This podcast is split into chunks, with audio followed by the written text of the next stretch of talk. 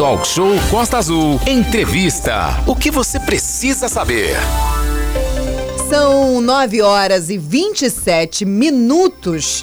Vamos rapidamente lembrar dos maiores desastres naturais ocorridos nos últimos 20 anos aqui em Angra dos Reis. Em 2002, deslizamento de terra e inundações atingiram os bairros da cidade, deixando aproximadamente 30 mortos. Em 2010, o maior desastre natural registrado na cidade deixou 55 mortes em desabamentos e desmoronamentos de terra devido às fortes chuvas de longa duração. Renato Aguiar é de arrepiar. É, e esses números são bastante expressivos, né? Em janeiro, por exemplo, de 2010, foi decretado estado de calamidade pública em Angra dos Reis. Dos 118 bairros do município, 61 sofreram com escorregamentos ou deslizamentos, enxurradas ou inundações, devido a exatamente uma chuva imensa que caiu sobre o município. 9 quilômetros de estradas foram danificadas, 11 quilômetros destruídos, 159 mil metros, 159 mil metros quadrados de pavimentação, de pavimentação de vias urbanas danificados. O meio ambiente também sofreu e muito as consequências desse grande desastre. A conclusão do relatório de avaliação de danos, o famoso AVADAN, concluiu que o nível de intensidade do desastre foi nível 4 e, de acordo com a codificação de desastre, isso é ameaça de risco CODAR, ou seja, foi um desastre considerado muito grande. E tem mais ainda, Aline, ouvintes, aí em 2012, nos dias 30 e 31 de dezembro e 1, 2, 3 e 4 de janeiro de 2013, as chuvas foram ininterruptas, totalizando um acumulado pluviométrico de 591 milímetros, sendo que 80% desse total incidiram em Angra nos dias 2 e 3, acarretando aí, todo mundo lembra, deslizamento, inundações, alagamentos em diversos bairros, deixando um triste rastro aí de 440 desabrigados, 404 desalojados e aproximadamente afetando aí 20 mil pessoas. Um colapso. Prejuízo disso tudo, segundo a época o governo municipal, 85 milhões de reais. Chuva de domingo agora, 20 de março de 2022, 20 anos depois, quando você puxou a Aline, 311 milímetros.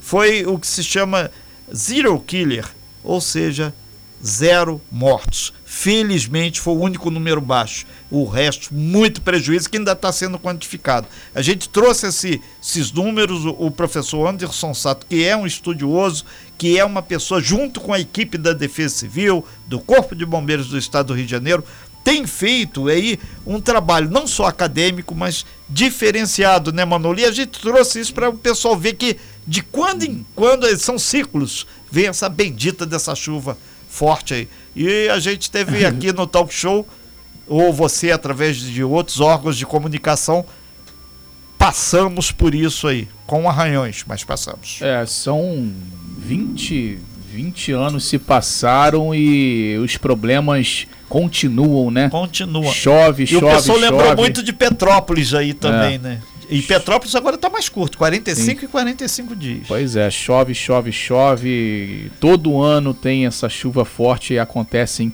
sempre os mesmos problemas. A gente vai saber por quê, né? Por qual motivo é, isso tem relação aí com a questão do solo, com essa questão é, de uma falta de política, de, de habitação, que o cidadão só sobra ele a área de risco para morar. Exatamente. Está aqui então para dar essa explicação é o nosso amigo professor Anderson Sato, que é da Universidade Federal Fluminense, a UF, polo aqui de Angra dos Reis. Professor Anderson, muito bom dia. Dois anos, né, que, que, que ele não vinha aqui no estúdio é, presencialmente, a gente se falava é, virtualmente e está aqui voltando para o estúdio. Muito bom dia, seja bem-vindo, prazer tê-lo novamente aqui na bancada do Talk Show. Bom dia, professor. Muito bom dia, Manolo. Bom dia, querida Aline. Bom dia, Renato. Bom dia, seja muito bem-vindo. É uma alegria estar novamente, né, podendo fazer né, essa nossa conversa presencialmente tratávamos nos dois últimos anos de outro desastre, né? O desastre relacionado à pandemia. É verdade. Mas que também, obviamente, deixou muitas marcas na cidade, em todo o planeta. Mas e que é, não acabou ainda. que não né? acabou exatamente, mas a gente é, eu ia chamar a atenção da introdução que vocês fizeram, né, dessa questão da conceituação dos desastres como desastres naturais, né? É um conceito que a gente já tem buscado modificar. Eu sempre quando estou oportunidade de conversar com o Renato, com os Sim. meus colegas também, a gente fala, olha, esses desastres não são naturais, na verdade, né? Porque são desastres que foram é, construídos, socialmente construídos os seus riscos. Sejam né, através da questão da, da ocupação de áreas inadequadas, né? Então, é também uma, uma forma incorreta, às vezes, a gente de tratar a cidade não tem planejamento. Não, a cidade tem planejamento. Ela foi planejada por uma minoria e esqueceu da, da sua grande maioria, né? Onde as pessoas iam morar, com quais condições, né? Questões que vocês tratam aqui no dia a dia. Então, temos a- as vulnerabilidades crescentes no nosso município e nem mesmo as tais ameaças, as chuvas, ou mesmo a questão dos movimentos de massa, os deslizamentos e inundações, eles são naturais também. Né? Nós temos já, né, as pesquisas vêm mostrando que os padrões de chuva estão se alterando, eles estão modificando, estão se tornando cada vez mais extremos. O que é isso? Nós estamos atravessando cada vez mais, de maneira bem contrastante, mais períodos de seca, quer dizer, períodos onde a gente tem um, um- longo período sem as devidas chuvas, e essas chuvas estão caindo de maneira muito concentrada né, no outro momento, o que a gente tem observado. Então, estamos vivendo um momento de extremos, e essa mudança no padrão de chuvas, essa mudança no padrão climático, isso a gente não detecta apenas por um evento isoladamente, a gente tem que olhar séries temporais longas, e a gente tem percebido que isso está acontecendo aqui na região da Costa Verde, as chuvas mais de maior volume, as chuvas superiores a 100 milímetros por dia, estão aumentando em muito sua frequência. E assim também como a gente não pode falar que deslizamentos e inundações são naturais, porque a gente conhece muito bem que eles são muitas vezes induzidos pela ação humana por questões como cortes inadequados, né, que não seguem os padrões técnicos, drenagens mal feitas, mal construídas e a própria questão da impermeabilização do solo. Então, por isso a gente tem desmistificado essa ideia, né, que os desastres são naturais. Vamos colocar a sociedade no centro dessa discussão, porque às vezes é muito fácil colocar a culpa da, do desastre em São Pedro. Nós temos que colocar no devido lugar, né? Isso tem uma Importante. questão central aí para a gente discutir. É, professor, é, foram 300 milímetros de chuva em 12 horas, né? Segundo informou a Defesa Civil Sim. De Angra dos Reis. Hoje é o Estudos dia. do CEMADEM, de vários Exato. órgãos aí. É, hoje é o dia da meteorologia, né? E aí a gente falando sobre essa questão é, da, a gente sempre fala da do El Ninho e da Laninha, Laninha, Laninha. né? Laninha. É, isso tem a ver, professor, essa questão desses fenômenos aí da atmosfera, fenômenos meteorológicos, isso tem a ver com esse volume maior de chuva que a gente está enfrentando esse ano, questão de El Ninho, Laninha, você já falou do, aí já pode falar do aquecimento global também, onde tem a questão do, do, do- do derretimento do ge, das geleiras lá no, no, no- Polo Norte, né, que a gente sempre tem aquela Antártica e tal. Tem tudo, tudo tá ligado, professor. Então vamos, é, vamos lá. É, Vamos por eventos, parte, né? é, vamos por parte, né? Joguei um Porque monte de perguntas evento, é.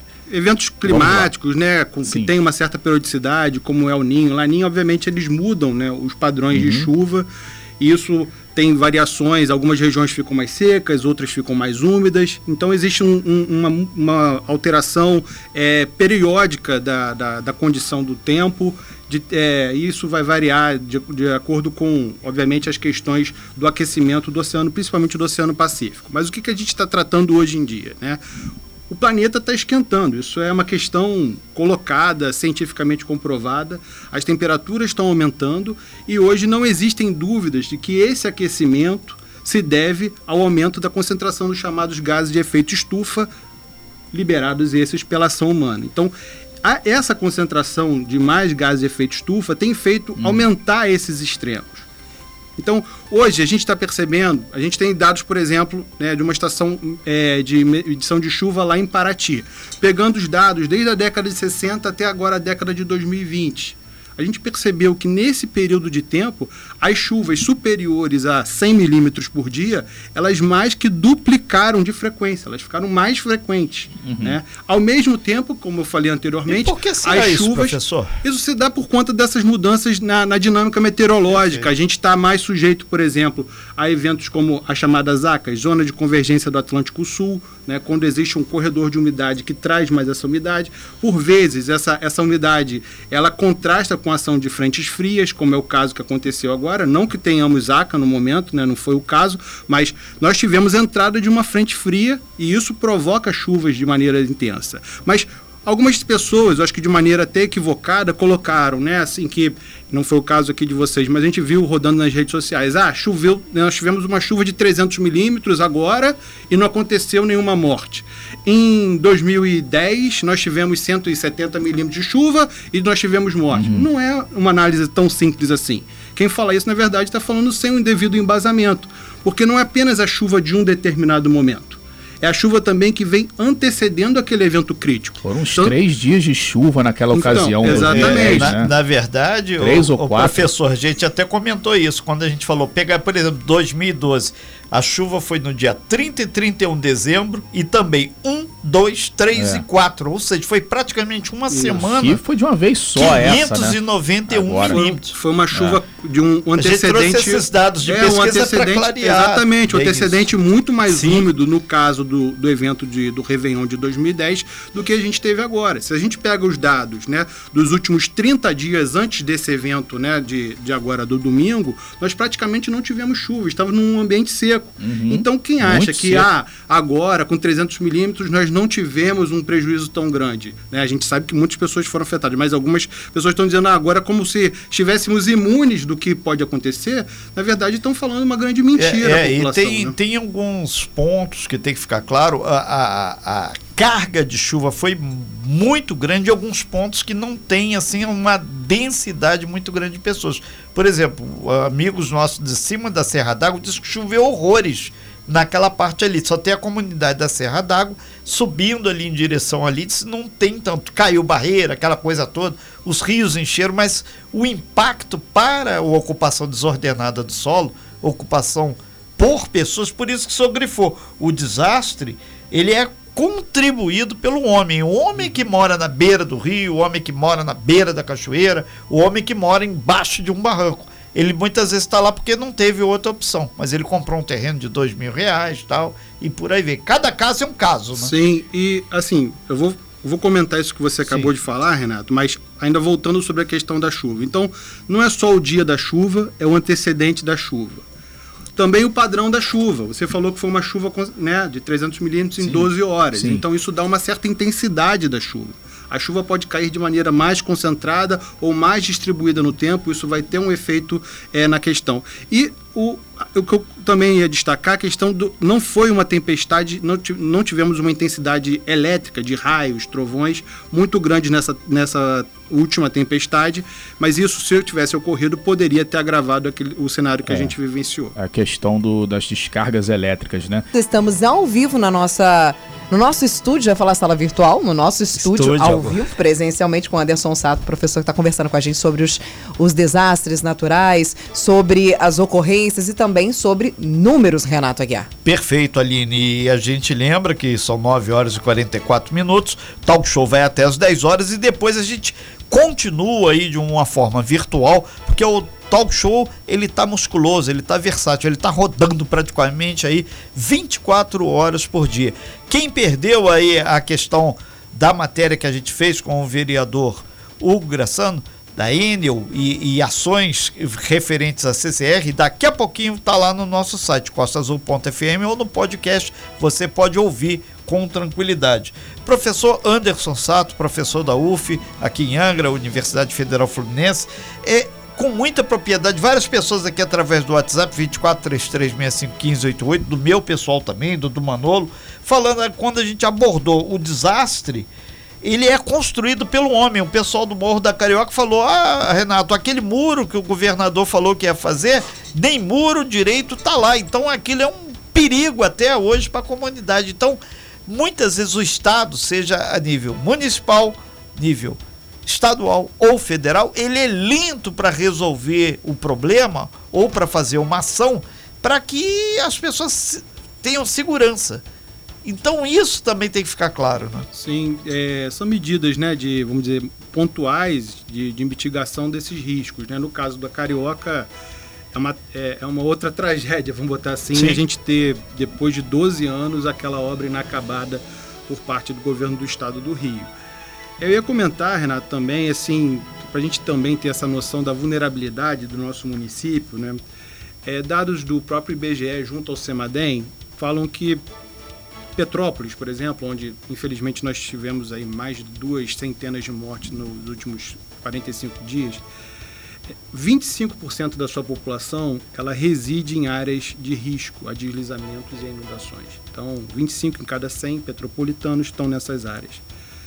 Só para dar uma, um número real aqui de Angra dos Reis, né, esse mesmo órgão, IBGE, junto ao CEMADEM, demonstra que em Angra, 40% da população angrense reside nessas áreas. Né? Isso, ao meu ver, é um, um, dado assim que deveria alarmar a todos, né? porque isso mostra, na verdade, um, um, um processo assim muito cruel de habitação precária em áreas muito perigosas.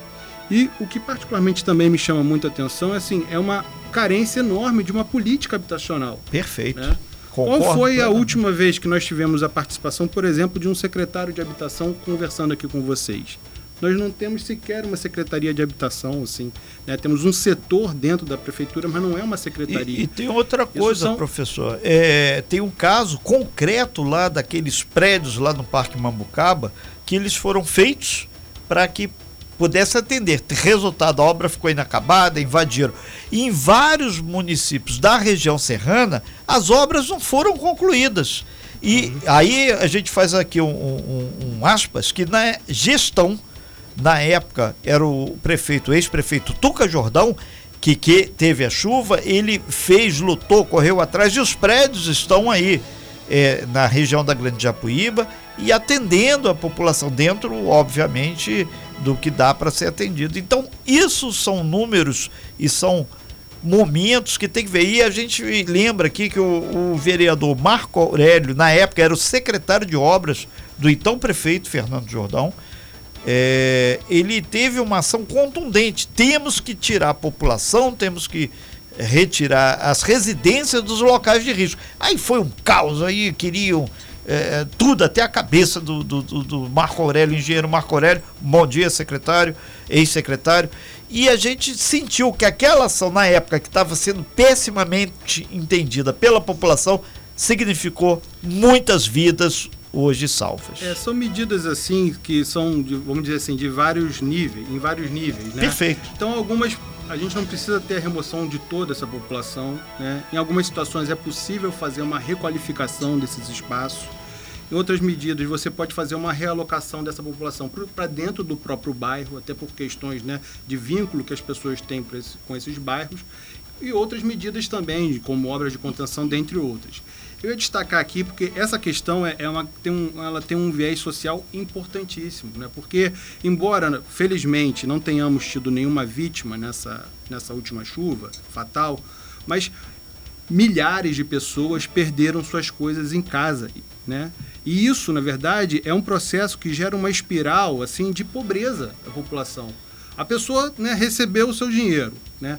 Vai lá, vai fazer o que com esse dinheiro? Hoje em dia não dá nem para comprar cenoura direito, a gente está vendo a questão dos combustíveis, toda a inflação do jeito que está. E o cara vai ter que comprar um outro armário, vai ter que comprar uma outra geladeira, vai ter que comprar um, entendeu? E sem um, condições. outra máquina, sem condições, sem condições nenhuma. Então, essa questão, assim, eu, ao meu ver, é muito central. A gente tem que atuar né, de maneira estratégica, pensando, por exemplo, vou pegar o exemplo aqui da região que foi muito afetada agora, da Japuíba. Né? Nós temos um processo de impermeabilização do solo gigantesco acontecendo naquela grande região. É, traduz para todo mundo entender o que seria é, impermeabilização do solo. A gente está tirando áreas de floresta, áreas de vegetação e estamos colocando concreto, estamos colocando asfalto, né? E aí todo, todo mundo entende que a chuva, ao cair nessas áreas impermeabilizadas, ela não vai infiltrar, ela vai escoar, né? ela vai correr na superfície e essa água rapidamente escoando na superfície vai agravar a situação das inundações. Então, infelizmente, as notícias não são boas. As chuvas, o padrão de chuvas está mudando. Nós estamos impermeabilizando em grande parte o solo. Nós, por exemplo, temos uma carência aqui no nosso município, que eu acho que é uma carência de mais de uma década. Nós não temos uma legislação específica para tratar da captação de água de chuva nas casas, que poderia não resolver, mas atenuar esse problema das inundações. Então são coisas que a gente tem que olhar de maneira conjunta. Não dá para ver por parte, porque por partes a gente está vendo que o negócio não vai funcionar. Manolo Jordão. É, professor, é, você acha que deveria ser ampliada a questão da habitação também? Porque o que, que acontece? Nós tivemos em 2010 aquela tragédia e foi logo quando o prefeito Tuca Jordão assumiu. Sim. E aí teve que fazer a questão da, da Glória, ali do condomínio da Glória, é, Jacuecanga, Japuíba. Lembro que o Sérgio Cabral era o governador, então, veio governador. aqui, veio aqui inaugurar e tal. Né? Então vários apartamentos ali, né, próximo da UPA, foram, é, no caso, inaugurados. Agora tem que também é, ter atenção nessa questão da habitação, onde vai fazer, como vai fazer, porque senão fica algo sem planejamento igual a banqueta. Colocaram lá várias famílias dentro de um lugar que não tinha estrutura e não continua tendo, porque nós estamos aí é, anunciando que um ônibus ficou aí é, dois, três dias sem lá, porque caiu lá a rua. É, então, é, inclusive tem atualização sobre o, o, ônibus da banqueta aqui ainda agora, que o Flaviano acabou de mandar há poucos instantes aqui corrigindo aqui então essa informação, o ônibus Banqueta, a linha voltou à normalidade. Normalmente, Renato, os horários? Aí ele não entrou, só voltou o ônibus. Aí a gente tem que ver aí, porque realmente lá está com muito buraco. A, o ônibus não está certamente na mesma velocidade. É, e, e, além disso, oh, Renato, outras casas também, apartamentos, acabaram sendo invadidas, Sim. inclusive pela criminalidade. Então Sim. tem que ser feito algo com planejamento também para não oferecer qualquer coisa pro, pro morador ali. Que uma das opções, né, o, o Sato, na sua opinião, seria isso? Fazer mais apartamentos, mais condomínios para tirar essas pessoas das áreas de risco, porque muita gente hoje vive em área de risco. Isso aí Sim. é né, fato. E, é... Temos números aqui do IBGE Sim. sobre quem vive, né, professor? É, é. Seria essa uma opção na, na sua visão aí vamos como lá, professor que pesquisa e estuda sobre isso? Sim. Vamos tratar disso. Primeiro você falou, né? Muito, muito bem colocado. Onde construir e como construir. Angra dos Reis é um dos municípios do Brasil que tem mais estudos sobre áreas propensas, né, áreas suscetíveis a movimentos de massa, deslizamentos e a inundações. Então, o município sabe quais são as áreas mais e menos seguras para propor uma orientação de ocupação dessas áreas. Então, onde construir, nós sabemos onde construir. Tecnicamente sabemos onde construir. A questão é que também nós temos uma concentração muito grande da, da, da posse das terras, uma falta aí de uma política habitacional mais ampla. Como construir? Né? A questão. Nós, por exemplo, já temos uma lei já de muitos anos que orienta para que os municípios tenham assistência técnica para habitação de interesse social. Né? E a gente falta né, ter uma orientação de como construir. Será que a, a, forma como nós vamos construir né, numa área próxima a um córrego é a mesma que a gente vai construir numa encosta? Não é. São padrões diferentes, a gente tem que saber como fazer isso de maneira. Vai chegar e, água, vai chegar, isso. vai ter esgoto. Então tem vai, um né? trabalho intenso aí do hum. Conselho de Arquitetura e Urbanismo, o CAL, já, eles sempre estão batendo nessa tecla da habitação de interesse social e podemos definir essas áreas específicas no plano diretor, por exemplo, né, nas chamadas zonas de especial interesse social. Não só nas áreas onde já estão ocupadas, mas áreas propensas a novas ocupações. E aí, respondendo ao que você colocou, Manolo, infelizmente nós tivemos ao longo das últimas décadas um padrão que é hoje a gente avalia como um padrão equivocado de construção de grandes conjuntos habitacionais com centenas, às vezes milhares de apartamentos concentrados, e isso não deu certo aqui em Angra dos Reis, não deu certo em Nova Friburgo, Petrópolis, Teresópolis. Não deu certo, porque você tem vários problemas relacionados a isso. Primeiro, porque às vezes são colocados em áreas sem nenhuma infraestrutura prévia. Né? Segundo, você pega a gente do município todo e coloca numa área, perde-se o vínculo com, as, com os bairros anteriores. E terceiro, que você tem uma série de outros problemas que vão se de desenvolvendo dentro dessas ocupações. Hoje, né, qual seria a orientação mais adequada? Pensarmos em pequenos agrupamentos, Sim. conjuntos desses habitações uhum. pequenos, preferencialmente realocando as pessoas dos seus bairros no próprio bairro, né? nas, nas condições, né, em condições das casas que você não pode, por exemplo, estabilizá-la, garantir a segurança. Algumas situações é possível reabilitar as casas, é possível dar segurança sem tirar as pessoas, mas em outras condições, em outros, em outros locais, em outras situações, isso não é possível. E a realocação deveria ser feita para esses locais próximos em conjuntos habitacionais pequenos nos próprios bairros. Fica sempre, Renato, ligado na Defesa Civil. Sim. 40199 é mensagem de texto você manda para esse número com o CEP da sua rua para receber sempre os informes da Defesa Civil sobre o tempo, sobre a evacuação. 40199 mensagem SMS de texto. Renato, inclusive tem também a questão das sirenes também, né, que tocam Sim. aí, tem que sempre ficar ligado. Tocou e falou lá no alto-falante é para fazer sempre o que a Defesa Civil determina, Renato. É. Professor Anderson Sato, aí para fechar aqui dois minutinhos para sua despedida e teve muita gente comentando aqui, pessoas que já passaram pelas questões de enchente e teve aqui a Paula falando muito bacana vocês abordarem hoje no Dia Mundial da Meteorologia essa conversa e ela disse que a desorganização não ajuda a ninguém, nem o administrador público porque administrar o tempo é diferente. É acompanhar a natureza, que daqui a pouco vai dar problema. E ela fala um monte, um texto grandão aqui, uhum. e ela falou: tem que muitas vezes encher o peito de ar para enfrentar uma enchente, que é difícil, só quem passa que sabe. É, e esses, já para fechar aqui minha contribuição, né? Por favor. É, isso deixa muitas marcas na população, né? Sim. né? Essas questões é, de efeitos psicológicos também, né? Ontem mesmo minha esposa estava comentando, ela é professora também, que na escola dela um aluno começou a ter uma crise nervosa, uma crise de ansiedade. E qual era a motivação disso? Por que, que ele estava tão afetado, tão vulnerabilizado naquela hora da aula ali? Porque a casa dele tinha sido inundada no domingo, é, né? Eu, então, eu contei são... para a Aline, para o Manolo, uma família conhecida que estava lá no Belém. Ela teve problema de casa e conseguimos lá com uma outra e foi para casa de uma outra pessoa tinha vínculo familiar, ele falou: "Ah, molhou tudo, estragou tudo, papapá". Mas salvei aqui uns cobertores aqui que eu tirou uhum. do lado de cima do armário e levou para casa. Quando as crianças chegaram, relaxaram, fizeram xixi nos cobertores, falou: "Ih, molhou tudo de novo". É o efeito psicológico sim, do, do sim, só quem passa. Do medo, né, da, é. da, da, situação de vulnerabilidade todo mundo está atravessando, que grande parte da população está atravessando.